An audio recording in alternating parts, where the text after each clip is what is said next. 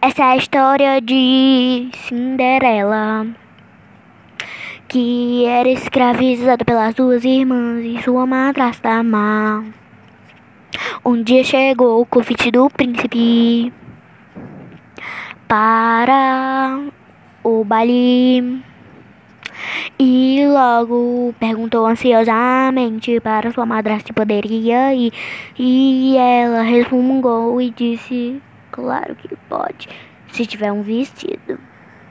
Então ela foi rapidamente costurar, mas ao ver rasgou sua madrasta má, descosturou todas as botas. Logo ela não pôde ir. Mas hoje ela vive feliz da vida com seu príncipe. Feliz.